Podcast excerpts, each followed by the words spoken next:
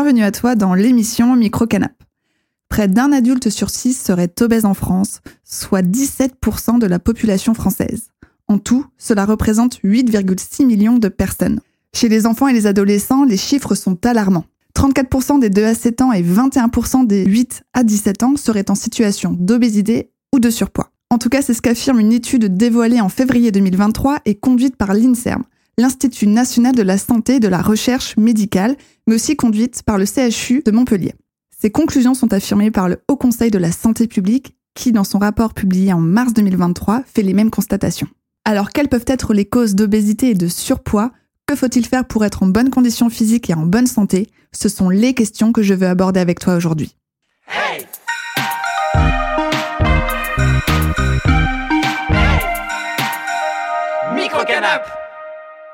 Et pour évoquer tout ça, j'ai fait appel à Romain Lecomte, diététicien au Centre hospitalier universitaire de Poitiers. Bonjour Romain. Bonjour Chloé. Et j'ai fait aussi appel à Grégoire Landreau, coach sportif et entrepreneur. Bonjour Grégoire. Bonjour Chloé. Merci à vous deux d'être venus euh, dans mon canapé. Merci à toi de nous avoir Merci. Avant de commencer notre euh, interview, notre discussion, Romain, pourriez-vous euh, me décrire et décrire aussi aux auditeurs votre métier de diététicien? Mon activité principale se déroule donc au sein du CHU au centre spécialisé de l'obésité. Nous, on est centre référent, il y en a 34 ou 36 en France, un des centres spécialisés de l'obésité. C'est un département, on va dire, au sein du service d'endocrinologie. Et donc, ces patients-là, en fait, vont consulter euh, pour leurs problèmes d'obésité. Le motif de consultation, c'est le souhait de perdre du poids. Et derrière ça, en fait, euh, la demande, c'est le souhait d'être en meilleure santé. Grégoire, vous, vous êtes coach sportif, vous avez aussi été euh, entrepreneur, vous avez créé votre salle de sport, vous allez en créer une nouvelle euh, bientôt, euh, et en ce moment, vous travaillez avec des kinésithérapeutes. Quelle forme prend votre collaboration? Moi, je suis coach dans le sens où j'ai une formation d'activité physique adaptée et santé. Je suis pas coach euh, comme on peut l'entendre euh, dans le milieu, on va dire public, avec euh, le fameux coach qui vient faire des programmes de musculation pour une remise en forme classique. nous, le but, c'est de chercher à remettre en activité certaines personnes qui en ont besoin, d'adapter l'activité en fonction des pathologies de chacun. Notre but, c'est même de, dans un premier temps, avant même de faire une activité, de créer un cadre qui met en confiance la personne. Euh, comme bah voilà, on va parler des personnes euh, atteintes d'obésité. Euh, ce sont des personnes qui ont tendance à avoir peur des salles de sport, à avoir peur des coachs justement et du regard des autres. Donc voilà, je travaille avec des kinés thérapeutes. On est en collaboration et eux, ils viennent dans un premier temps poser un diagnostic et faire des actes de kiné. Et derrière, s'il y a besoin de préparation physique ou de rééducation, moi je suis là.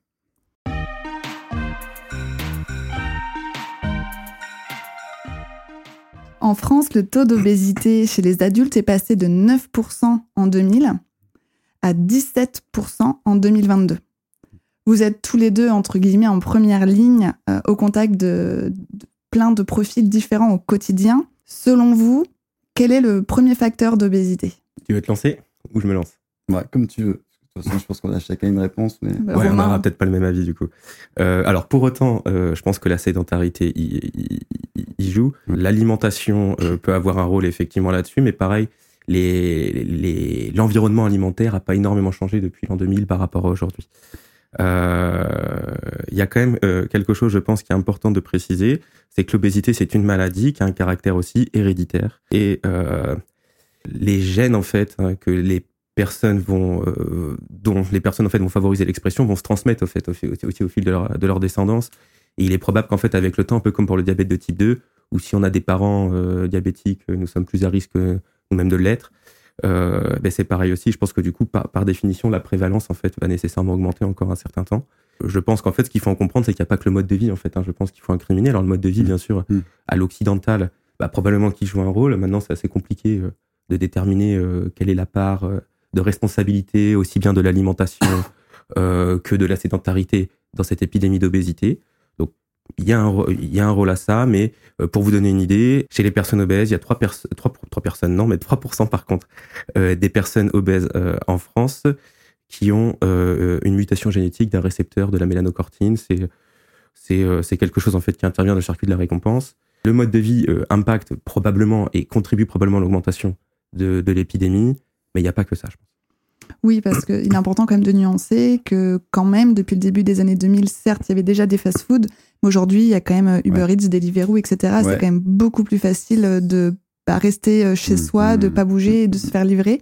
Donc, il y a quand même ce petit facteur peut-être qui pourrait impacter euh, la santé au quotidien euh, des Français, sur, en tout cas sur, en ce qui concerne l'alimentation. Alors ça peut, mais là je dirais qu'il faut être prudent dans le sens où on, a, on enfonce un peu des portes ouvertes. C'est on viendrait presque à dire des lieux communs, les, les jeunes bougent de moins en moins, font moins attention, etc. Bien que ce soit peut-être plus accessible, mm. globalement, je ne suis pas vraiment sûr que ça ait contribué à l'augmentation euh, globale de la, ration calorique journalière euh, de la population. Quoi. Bon, en tout cas, ça aide pas les personnes en, en situation de sédentarité de s'en sortir. Dans le sens où, oui, on peut rester chez soi et avoir euh, un fast-food qui arrive tous les midis alors que quand on allait le chercher, au moins on se dépensait. Non, mais en soi, exactement. Non, mais en soi, en soi, ça, c'est déjà une activité. Finalement, non, par contre, oui. De se déplacer pour aller chercher, à la limite que ce soit le pain ou un fast-food, on se déplace, mais euh, voilà, on fait une activité physique. Là, on a 10 mètres à faire, on ouvre la porte, on a le fast-food et on revient. Donc finalement, on a, on n'est même pas sorti de chez soi. Donc il y a mhm. aussi le côté un peu euh, cadre euh, psychologique, parce qu'il y a le, il y a le psy aussi qui rentre dans, dans le cadre de, de ces gens-là puisque des fois, il y a un trouble psy qui fait que derrière, la personne va, se euh, réfugier dans la, nourriture. Mhm. Et euh, derrière, bon, bah, cette personne-là, euh, moins elle va bouger, plus elle va manger, plus elle va manger. Enfin, voilà. tu as raison de préciser, en tout cas. on peut tomber dans le cercle vicieux assez On peut tomber dans le cercle vicieux. Le piège, c'est de penser après que ça pourrait être de la négligence, c'est-à-dire de se dire ces gens-là font pas attention à eux, sont feignants, etc. c'est pas le cas du tout. Oui, oui. Comme tu dis, hein, l'idée de l'idée d'être euh, d'aller mal. Alors, en, euh, dans, en obésité, euh, nos, nos, collègues psychologues et psychiatres sont confrontés à des histoires traumatiques assez, mm, mm, assez mm. importantes. cette, on ne devient pas obèse par négligence, concrètement. D'accord? D'ailleurs, à ce sujet, on, y reviendra tout à l'heure parce que j'ai plein de questions sur cette nuance-là, justement, qu'il est important de préciser aujourd'hui. Juste pour revenir à ma question, Grégoire, donc selon vous, quel est le premier facteur d'obésité? En soi, c'est un, un, environnement. Hein.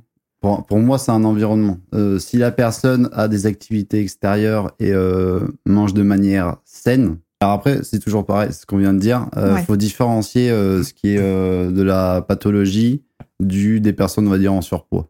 Enfin, en surpoids dans le sens, ils ont une petite charge pondérale parce que voilà, il y a un petit manque d'activité physique. On le voit ça, par exemple, en, en salle de sport. Il y a des gens qui ont une petite surcharge voilà, on sent que c'est juste une négligence et voilà, il, mange bah, un, petit Mars après le après, après l'entraînement, euh, il bougeait pas trop avant, etc. Et en un an de temps, ils se retrouvent un voilà un corps qui leur satisfait, et une confiance en eux. Donc il faut différencier ces gens-là des gens qui eux peuvent avoir recours à une opération ou à un suivi voilà d'un nutritionniste.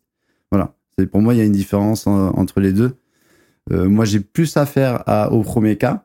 Même si C'est-à-dire le premier cas Le premier cas, c'est les personnes. Un jour, ils se réveillent, ils se disent Bon, voilà, je vais. Euh... Je veux le six-pack, euh, je vais voir Grégoire. Ouais, c'est ça. tu me donnes ta carte à la fin. je, te, donnerai ma carte si tu veux, mais même dans, dans le sens où ils veulent euh, s'entretenir tout simplement pour, pour plus tard, quoi. Après, ça m'est déjà arrivé de travailler. Euh, alors, c'est, je pense que j'en côtoie moins que toi, mais des personnes, voilà, vraiment en situation d'obésité. Mmh alors en réalité, je me, je, permets, je me permets de te couper. En réalité, pour le coup, euh, l'alimentation, euh, ça permet pas de perdre du poids globalement. Donc ça, c'est quelque chose qui est un peu contre-courant. En revanche, euh, l'activité physique, bien qu'aussi sur le poids, quand on parle d'obésité, hein, on voit que l'impact il est quand même plutôt négligeable en réalité. Hein. Quelqu'un qui pèse 130 kilos, quand il en perd 4, il est mm. content, ça améliore sa santé par contre, mais il est toujours en situation d'obésité. Pour autant, par contre, pour la santé, euh, l'activité physique est extrêmement importante. Mm. Et donc c'est vrai que mm. ce serait bien que, alors moi je trouve que euh, professeur d'activité physique adaptée, c'est un métier qui est encore pas très connu. Nous, on le connaît dans la santé parce qu'on les côtoie. Mm. Mais euh, bah, avant aujourd'hui, je ne connaissais pas. Ah oui, par exemple. Mais en réalité, voilà, je pense que c'est pour le coup une profession qui a un bel avenir devant elle dans le cadre de, de la prise en charge de l'obésité parce que ça améliore considérablement la santé des gens quand c'est quand c'est fait quoi.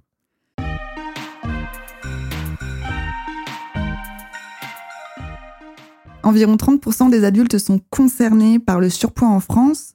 Romain, en, tant que diététicien, est-ce que vous pouvez expliquer les différences entre surpoids et obésité? Alors, euh, il y a une classification qui consiste à distinguer euh, ces deux catégories en fonction de leur indice de masse corporelle. Donc c'est le poids en kilos sur la taille en mètres euh, ramené au carré. Quand on est au-delà de 25, on est considéré comme étant en surpoids. Au-delà de 30, on est considéré comme étant en obésité. Mm. Sachant que c'est une classification qui a de sacrées limites. Pour le coup, les la classification de l'obésité euh, en France a enfin changé en, en santé, euh, notamment la classification de la, de la sévérité de l'obésité. Euh, C'est-à-dire qu'on prend toujours en compte l'IMC, donc l'indice de masse corporelle dont je parlais.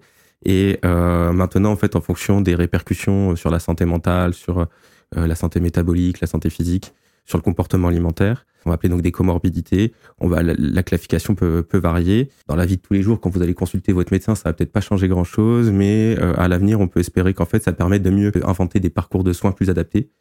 Euh, là où, euh, globalement, généralement, on parle de l'obésité, il est très probable qu'il faille parler des obésités, qu'il y ait différents profils de, de patients obèses. Donc, je parlais tout à l'heure de la mutation génétique sur le récepteur de la mélanocortine. On va avoir des obésités euh, génétiques qui sont très rares, mais qui existent aussi. Euh, on va avoir aussi, quand on regarde les histoires, euh, les histoires de vie, notamment les histoires pondérales, hein, ce qu'on fait quand on soigne un, patient ou une patiente en consultation. On va avoir des gens qui sont obèses depuis euh, l'enfance, hein, donc euh, très très tôt, euh, la courbe de poids euh, euh, dépasse les normes. Et puis on va avoir des gens qui vont euh, se mettre à prendre du poids euh, un peu plus tard. Alors, ça peut être à l'adolescence, ça va être parfois après un événement de vie traumatique ou une rupture biographique, on va dire. Donc un divorce, un décès, ou alors des fois un événement traumatique. Alors par contre, euh, un adolescent qui, euh, on va dire, devient obèse, Mm. à l'âge adulte, il va du coup créer une structure métabolique qui va le maintenir dans cette obésité-là. Alors, voilà, euh, c'est difficile, euh, je pense, de te répondre, moi, avec ma casquette de diététicien. Ce qu'on sait globalement, c'est que euh, malheureusement, quand on prend du poids, c'est extrêmement rare d'en perdre durablement. Mhm. C'est-à-dire que quand on en perd, euh, en, en moyenne, enfin en moyenne, c'est pas, pas vraiment le terme, mais globalement, en un an, il y a 85% des gens qui ont repris tout le poids perdu. Oui, c'est pour ça que les- tout ce qui est. Alors, je, je m'y connais pas du tout en régime. Il y a des régimes céto, des régimes Oui. sans sucre, des régimes. Enfin, j'en sais rien. Il y en a beaucoup qui existent. Généralement, la majorité des personnes reprennent du poids après, euh, après avoir fait un régime. Alors, et c'est pas lié à un manque de volonté ou à une mauvaise pratique ou euh, c'est tout simplement en fait probablement lié aux, aux lois de la, de la biologie. On est fait pour prendre du poids. Au cours de la vie en moyenne, entre 20 et 60 ans, on prend 10 à 12 kilos en Occident. Pour revenir sur l'activité physique euh, par rapport aux personnes atteintes d'obésité, il faut savoir que même si l'activité physique ne procure pas un résultat de perte de poids, en soi, c'est euh, c'est c'est pas grave. Alors c'est ce que je disais à ces personnes-là. Euh, ne cherchez pas à au bout un mois, deux mois, trois mois, quatre mois de vous dire ok je me mets sur la balance à chaque fois combien j'ai perdu, combien j'ai perdu, j'ai combien j'ai perdu. J'ai fait déjà de base. Si vous mettez une activité physique, vous allez prendre en masse maigre, donc en, en masse musculaire. Ok. D'accord? Donc même si vous perdez en masse graisseuse, vous allez prendre vous allez prendre en masse musculaire et la masse musculaire est plus lourde, d'accord, que la masse graisseuse. Donc la balance ne sert à rien. Par contre, euh, ce qu'il faut voir, euh, c'est entre le premier jour, le 30e jour, le 60e, etc. Est-ce que qu'est-ce que sur le terrain, donc euh, moi ce que j'appelle sur le terrain, c'est dans la salle de sport, qu'est-ce que sur le terrain tu es capable de faire? Par rapport à ta condition physique, ton schéma corporel, même par rapport à sa confiance en soi, voilà. Donc c'est d'abord sur le terrain, qu'est-ce que tu es capable de faire? Donc avant même de parler de poids, moi je parle déjà de condition physique. Mais euh, je pense que c'est un très bon truc. Alors, nous, l'enjeu aussi par rapport à ces personnes obèses-là qui sont très focus sur leur poids euh, et qui cherchent donc à, à- à modifier leur mode de vie dans le but de réguler, d'atteindre un poids, de, en tout cas de modifier leur corps ou le fonctionnement de leur corps, bah, nous, on sait que ça fonctionne pas. L'enjeu, c'est de les aider à élargir leur focal, justement. Et leur dire, bon, ben, indépendamment du poids, faire attention à votre alimentation et euh, être moins sédentaire, ça va contribuer à améliorer certaines sphères de vie qui sont impactées déjà par votre poids, pour Mhm. lesquelles vous venez consulter aujourd'hui. Donc tout ce qui va consister à, euh, à se sentir essoufflé. Euh, moi, il y a quand même pas mal de gens qui disent mais j'aimerais perdre du poids parce que quand je joue avec mes enfants, mais euh, je peux pas Mm. suivre, je suis essoufflé, j'ai mal au dos, j'ai mal partout.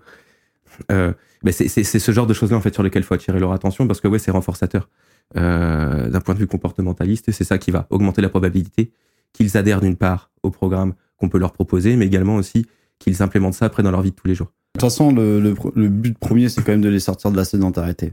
Voilà. Et euh, même pour les personnes qui se disent, euh, voilà, euh, je suis euh, plus faite pour ça, etc.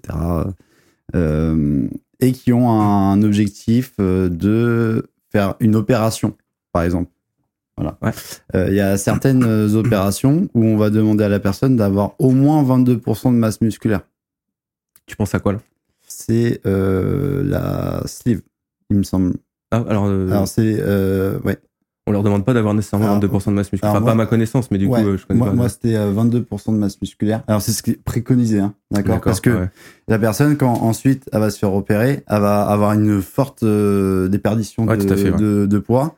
Et dans le poids, il va y avoir la masse graisseuse et la masse musculaire. Donc si votre masse musculaire est déjà pas très faible, au, au final, si vous perdez encore cette masse musculaire, vous pouvez perdre une structure qui fait que derrière, euh, même des choses banales, ça va vous paraître énorme. Là, tu Voilà. parles de la sarcopénie.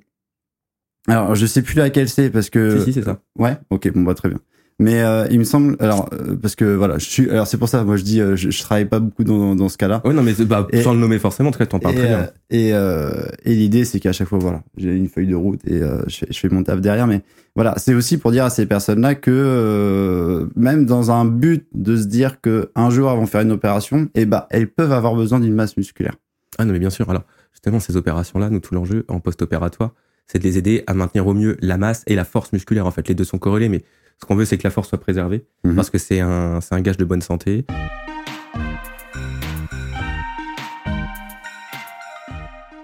Pour revenir euh, sur les risques liés à l'obésité, enfin, à l'obésité, euh, au surpoids aussi, parce qu'être en surpoids, ça peut peut-être mener à, à des problèmes de santé. Donc, quels sont-ils? Alors, les complications finalement hein, euh, que l'on risque quand on souffre de surpoids d'obésité, euh, ça va être des maladies métaboliques.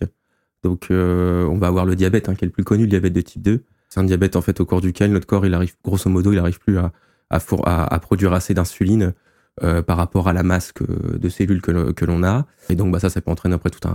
Le diabète en lui-même peut entraîner tout un, un tas de complications parce que pas bien suivi, ça va atteindre les yeux, le cœur, les reins, les nerfs. Enfin, Mm. ça peut avoir pas mal de complications. Ça peut entraîner pas mal de complications. On va avoir aussi des complications euh, d'ordre orthopédique. Les articulations vont être soumises à de plus fortes contraintes. Donc là, c'est peut-être plus ta casquette, ça, Grégoire. Ça peut toucher aussi bah, à la sphère euh, cardio-respiratoire. Mm.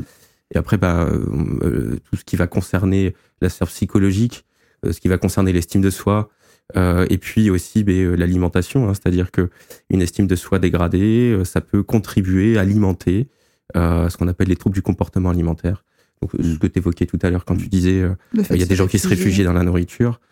On parlait donc des- de l'atteinte psychologique quand on est atteint d'obésité ou de surpoids.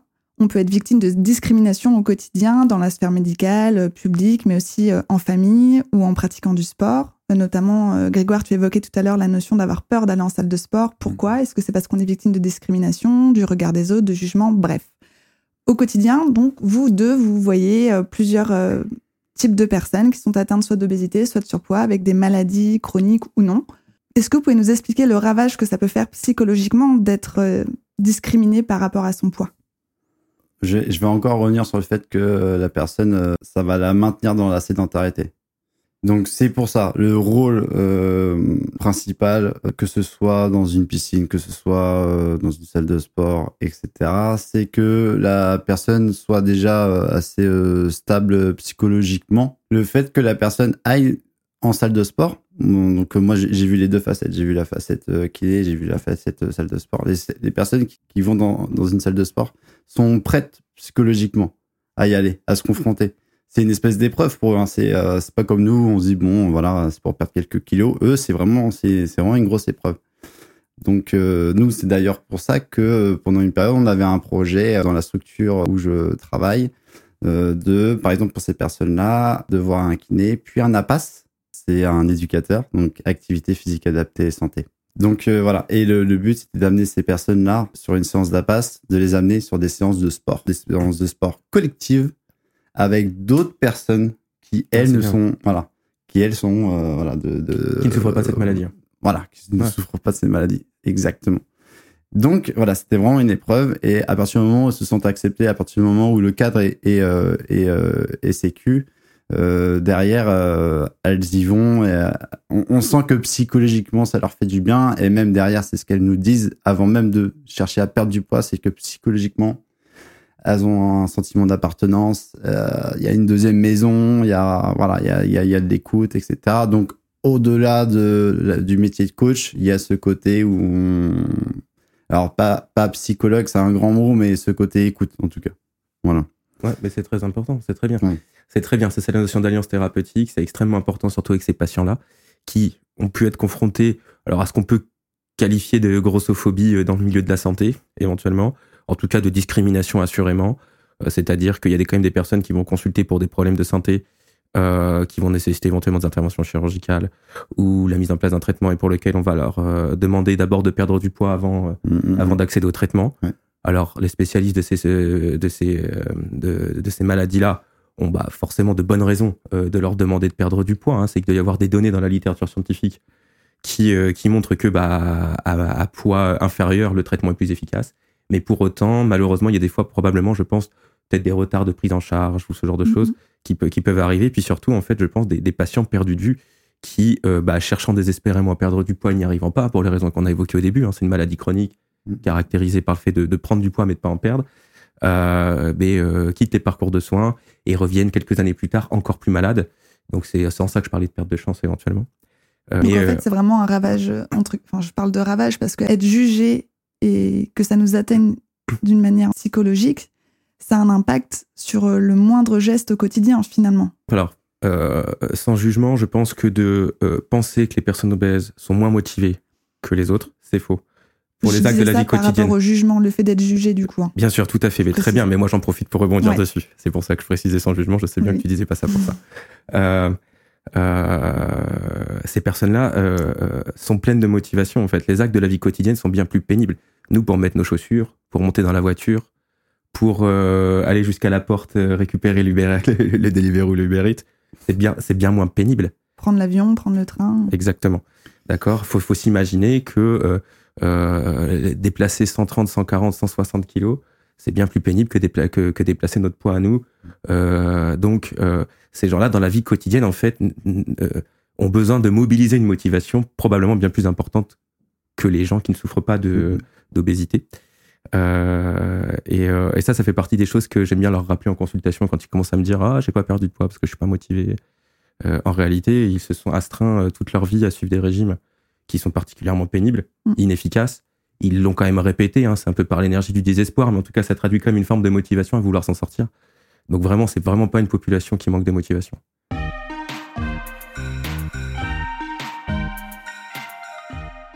Tout à l'heure, on parlait de l'activité physique. On entend beaucoup de recommandations, notamment les fameux 10 000 pas par jour, sachant que c'est juste une, en fait une recommandation publicitaire. L'Organisation mondiale de la santé, c'est pas elle qui a recommandé 10 000 pas par jour. En France, la moitié des Français atteignent même pas 8 000 pas par jour, donc ça voudrait dire qu'on est tous euh, Trop sédentaire. trop sédentaires. Mmh. Voilà. Mm, mm. Concrètement, quelle est l'activité physique minimum qu'on doit faire euh, Je sais pas si c'est au quotidien ou hebdomadaire pour être en bonne santé? En, en soi, c'est toujours pareil. C'est euh, c'est souvent, on me demande combien, etc. Euh, ça va aussi dépendre de vous, euh, de votre métier, déjà. Parce En qu'en fonction de quelqu'un qui passe 8 heures euh, sur une chaise et de quelqu'un qui a tendance, euh, voilà, euh, je sais pas moi, il y, a- plein de métiers où c'est assez physique, euh, la maçonnerie, etc. Euh, bon, la dépense calorique n'est pas la même, les besoins sont sûrement pas les mêmes, et à partir du moment où la personne est épanouie dans son activité sportive, c'est déjà un gros plus parce que justement, voilà, ça vient la sortir de la sédentarité. L'idée, c'est pas de faire du sport pour faire du sport. Alors, si on a, si on a l'idée d'être en bonne santé et ça, c'est ça qui nous motive, ok. Mais en soi, trouver un sport qui vous plaît, qui vous passionne et qui vous stimule aussi euh, intellectuellement. Après, euh, voilà, sur euh, des personnes euh, en situation d'obésité, il va y avoir cer- certaines activités qui vont être euh, déconseillées, tout ce qui va être sport d'impact, sport de combat. Donc, Pourquoi par rapport aux articulations qui sont déjà soumises à rude épreuve euh, tous les jours. Euh, donc l'idée, c'est de ne pas surstimuler cette, euh, ces articulations. Alors après, voilà, il y a la ma- maladie cardiovasculaire, etc. Mais, mais voilà, si je pouvais préconiser quelque chose, c'est deux heures et demie, trois heures allez, de, de sport. Et c'est un sport en endurance de manière modérée. C'est quoi une, un sport en endurance de manière modérée? Ça me parle pas du tout, par exemple. Une, une, une marche dynamique. Marcher, marcher de, de, de manière dynamique, faire du vélo. Je parle pas de faire le, le Tour de France, je parle juste de faire du vélo, pas toujours pareil, pour aller chercher le pain, ce genre de choses. Pas se faire Voilà. livrer son burger, aller le chercher Voilà. à pied. non, mais en soi, c'est ça. hein. Si on peut marcher, il faut marcher. Si on peut bouger, etc., il faut rester en activité, le moins d'activité sédentaire possible, et trouver une activité sportive qui, se, qui nous stimule. Voilà, tout qui bêtement. nous fait du bien. si on a une, une- voilà qui nous fait du bien et euh, si on a une pathologie, donc comme le thème d'aujourd'hui, là par contre avis de médecin, euh, être encadré par des professionnels, moi ça me paraît être le, le béaba pour justement pas faire de, de bêtises, mais de toute façon voilà. Et pour les personnes en situation, je pense aux, aux étudiants, aux personnes en situation de précarité ou à des personnes euh, qui ont des horaires euh, de travail décalés ou qui travaillent de Mm, nuit, mm, mm, mm. qu'est-ce qu'on peut faire à la maison ou avec des amis qui nous coûtent rien? Parce qu'on n'a pas forcément les moyens d'aller euh, en salle de sport ou de s'inscrire à un club. Bah après voilà, tout, tout le monde le sait. Maintenant on a des contenus sur les réseaux sociaux euh, qui sont quand même. euh, Bonne chance Grégoire pour répondre à cette question. Non mais d'ailleurs, on l'a vu avec le Covid. Le Covid, il y a Oui, une espèce d'expansion euh, des, des, des coachs sportifs en ligne, des, des vidéos, etc. Donc les gens arrivent maintenant à, à se trouver et même à être autonomes. Alors c'est assez limite, hein, mais on le voit maintenant, les gens sont même leurs propres coachs pour certains. Mhm. Ah Parce bon qu'ils, s- ouais, parce que en fait, maintenant les réseaux sociaux, Internet, c'est euh, un manuel ouvert de créativité et d'information. Euh, les gens vont du coup se faire leur propre programme par rapport à ça, mais on voit les limites dans le sens où ils ont pas toutes les données et des fois, bah, je les retrouve au kiné. Ouais, voilà, c'est bien de passer, je pense, dans les mains d'abord euh, par du, du kiné ou bien de la Voilà. Euh, Donc, vraiment, notamment pour les personnes qu'on évoque aujourd'hui, hein, qui souffrent d'obésité ou de maladie chronique, oui. D'avoir un Mhm. bilan et même quelqu'un qui a pas, euh, qui, qui, qui souhaite reprendre une activité, mais je pense avoir un bilan médical. Mais de toute Euh, façon, si on veut s'inscrire rien qu'en loisir, il faut bien un certificat médical de son médecin, même si on est en bonne santé. Ça dépend donc, des euh, fédérations maintenant. Ah bon? Alors, Je Par savais exemple, pas. au tennis, actuellement, il n'y a plus besoin. D'accord, bah. Voilà. Bah, je savais suis pas non plus. Mais oui, mais c'est vrai que pour la plupart des, des actifs. Et attention à la comparaison. On a tendance à très vite se comparer Oui. à d'autres sportives ou à des coachs. Et justement pour ces personnes-là, vont se dire oh là là, mais j'arrive, je fais l'échauffement et je suis déjà, euh, je suis déjà à plat. Donc oui, c'est normal puisque ce n'est pas adapté pour toi. Mm. Voilà, un jour tu as, tu arriveras à ça, mais aujourd'hui non. Oui. On verra dans deux trois mois, mais là, voilà. Euh, attention à tous ces ré- à tous ces contenus où on a tendance à se comparer, à se dire ok j'ai compris et euh, derrière finalement être en échec et deux semaines après aller se commander un Uber Eats. Donc là, nous sommes dans la grossophobie. non, mais euh, en tout cas, c'est tout l'enjeu de l'éducation thérapeutique du Ouais. patient, ce que tu évoques. C'est-à-dire que le but, c'est quand même de- de- de- d'aider ces, personnes-là à acquérir de l'autonomie. Mais pour acquérir de l'autonomie, il faut quand même qu'il y ait un, un enseignant, en l'occurrence, un, un rééducateur, un éducateur, euh, qui est là pour enseigner les bons gestes, pour corriger les postures, j'imagine. Enfin, après, ça, c'est Ah ton métier, ouais. je connais pas. Mais nous, pour la nourriture, c'est pareil. L'enjeu, globalement, c'est que les gens, finalement, ils aient plus besoin de nous à la fin.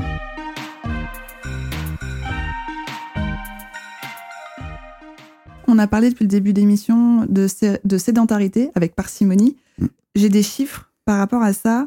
Euh, 81% des personnes âgées de 15 ans ou plus déclarent faire un trajet de 10 minutes ou plus à pied au moins une fois par semaine.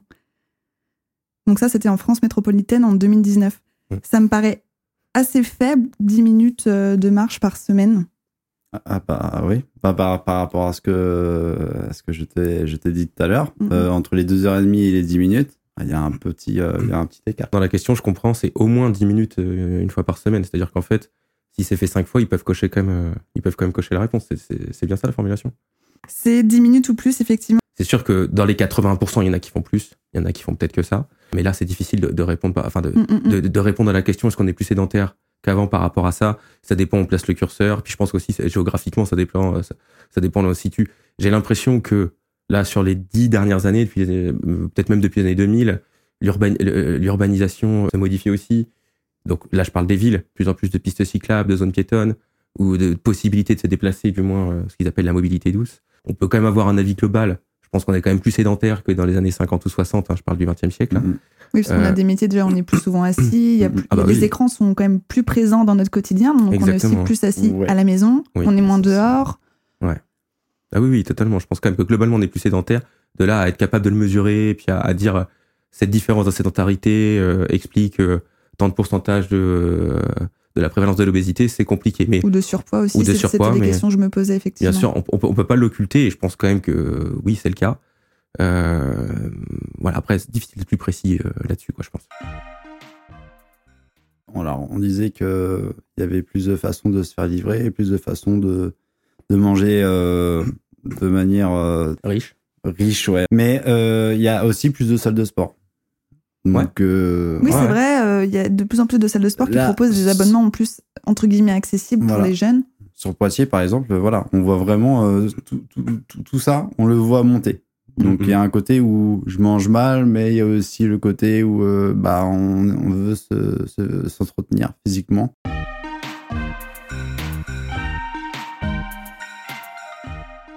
Est-ce que c'est il faut absolument manger 5 fruits et légumes par jour? Qu'est-ce que c'est manger équilibré en fait sur une semaine, deux semaines? C'est c'est quoi? Il faut absolument manger 5 fruits et légumes par jour. non, euh, c'est des repères. Le but, c'est de dire augmenter votre consommation de fruits et légumes parce qu'on sait qu'en fait, la consommation, elle est insuffisante. Ces, recommandations-là, elles avaient pour, pour fonction de, de réduire la prévalence de l'obésité en France. Bon, bah, on a vu avec les chiffres que ça n'a pas cette fonction-là, ça ça n'a pas ce résultat-là. Mais peut-être que si ça n'y était pas, on aurait une, une prévalence d'obésité encore plus haute. Donc ça, on ne peut pas savoir. Donc l'enjeu, hein, pour répondre à ta question, euh, manger équilibré sur une ou deux semaines, c'est un peu compliqué de répondre, de donner des chiffres. Je dirais que surtout, c'est d'avoir une alimentation diversifiée, de manger un peu de tout. Euh, et euh, concernant les quantités, pour le coup, bah, c'est euh, d'être à l'écoute de ce que notre estomac nous raconte. Euh, quand on a faim, c'est qu'on a besoin. Euh, la faim, ça va se traduire par une sensation, c'est somatique. Hein, ça va, ça va. Généralement, on va avoir l'estomac qui gargouille, une sensation de creux, genre de choses. Et euh, là, donc ça, ça veut dire qu'on a besoin de manger. Et quand on sent qu'on a l'estomac plein, sans que ça gêne, qu'on n'a plus faim, que c'est plus très agréable de mettre des aliments dans la bouche, là, c'est le signe probablement qu'on a atteint à peu près le bon nombre de calories. Donc s'écouter, manger varié. Donc c'est-à-dire si je fais un- une, une grosse euh, casserole de pâtes carbonara, il faut pas que j'en mange tous les jours pendant une semaine quoi. Voilà. Mais alors, en fait, vous pouvez faire le test. Ça, C'est un exercice qu'on va demander, qu'on va proposer à des gens qui nous disent euh, euh, quand je mange euh, du chocolat, du fromage ou peu importe, ou pourquoi pas des pâtes carbo, j'arrive pas à me contrôler. Euh, en réalité, ça c'est souvent en lien avec le fait qu'on a tendance à se restreindre. Euh, et que quand se présente à nous euh, l'aliment avec lequel on juge avoir des difficultés, il va y avoir un phénomène de désinhibition qui fait qu'on perd le contrôle. Donc c'est pas du tout calculé en fait. hein. On, se sent très attiré par cet aliment-là. On va en consommer, on va, on va, manger de manière un peu compulsive. Donc c'est-à-dire qu'on c'est presque planifié. On mange très vite, on en mange beaucoup. L'aliment, comme on mange vite, il est pas longtemps dans notre bouche. On n'a pas trop le temps de sentir le goût. On a que le début en fait euh, de l'expérience sensorielle gustative dans la bouche à chaque fois. Donc ça donne ça donne envie de- d'en remettre euh, très vite parce que ça C'est c'est pour très ça qu'on agréable. recommande de, prendre son temps pour manger? Ça va y contribuer. C'est ce qu'on appelle le rassasiement sensoriel spécifique. Et euh, la mastication va contribuer à ça, en fait. Enfin, pourquoi je dis ça? Parce qu'on observe que, comme j'évoquais tout à l'heure, les gens qui se retiennent de manger certains aliments euh, volontairement dans le but de, de- modifier leur santé ou leur composition corporelle, vont exclure des aliments qui sont souvent gras, puis ensuite gras, euh, gras sucrés ou gras salés. Et c'est des aliments que l'on dit palatables, c'est-à-dire qu'ils vont, euh, euh, qu'ils vont, j'ai perdu le terme, pardon, ils vont en fait transporter des saveurs et donc être agréables en bouche. Et donc exclure des aliments qui sont agréables, bah, ça crée une carence, ce qu'on va appeler une carence hédonique. Et donc ça, c'est une des, des autres fonctions euh, importantes de l'alimentation, euh, que l'alimentation soit source de plaisir. Euh, ça participe à l'équilibre alimentaire. Et donc on observe que quand l'alimentation est exclusivement euh, à visée nutritionnelle et, et, euh, pas du tout hédonique, euh, bah, ça va entraîner un espèce de cercle vicieux qui, qui consiste à, certains moments à ne plus pouvoir se retenir de manger d'aliments Hmm. qu'on a exclus, et donc euh, ce qu'on appelle le dé- désinhibition alimentaire. Et on va se mettre en- à remanger ces aliments-là plus qu'avant, Mm. euh, soit d'un coup. Donc là, c'est typiquement la, la compulsion alimentaire, ce que les gens ont tendance à appeler de la boulimie, ce qui n'est pas de la boulimie, mais c'est comme ça que souvent c'est décrit. Et euh, euh, ou alors sur une période plus longue, on va se mettre à en manger plus souvent, par exemple qu'avant. Euh, voilà. Et donc euh, l'enjeu, c'est de dire, euh, alors ça dépend comment on se situe, bien sûr. hein. Si on est bien portant, ben mangez ce que vous avez envie quand vous avez envie, grosso modo. Si euh, vous savez qu'il faut manger diversifié, a priori, ça devrait plutôt le faire pour votre santé. Quand vous souffrez d'obésité, bah, je dirais que et que vous cherchez à, perdre du poids, à modifier votre alimentation dans ce but-là, moi je vous invite à observer si euh, euh, si vous souffrez justement de ce genre de choses que je viens de décrire, des envies qui surviennent euh, à- des moments qui peuvent vous paraître bizarres dans la journée. Assez souvent, c'est situ- c'est ça se ça s'exprime le soir, plutôt quand on est seul, parce qu'il y a un peu de honte associée à ce genre de, de- comportement-là. Si vous constatez ce genre de choses-là, ça vaut le coup d'aller consulter pour le coup, parce que c'est signe qu'il y a probablement un trouble du comportement alimentaire.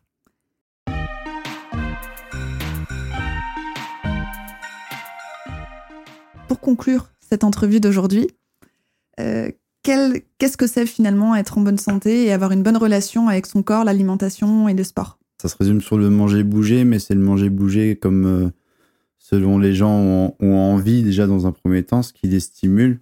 je l'ai déjà dit, mais euh, faire une activité qui nous plaît, chercher des fois à sortir de sa zone de confort dans le sens où si on peut faire une petite marche, et bah allez, on y va quoi.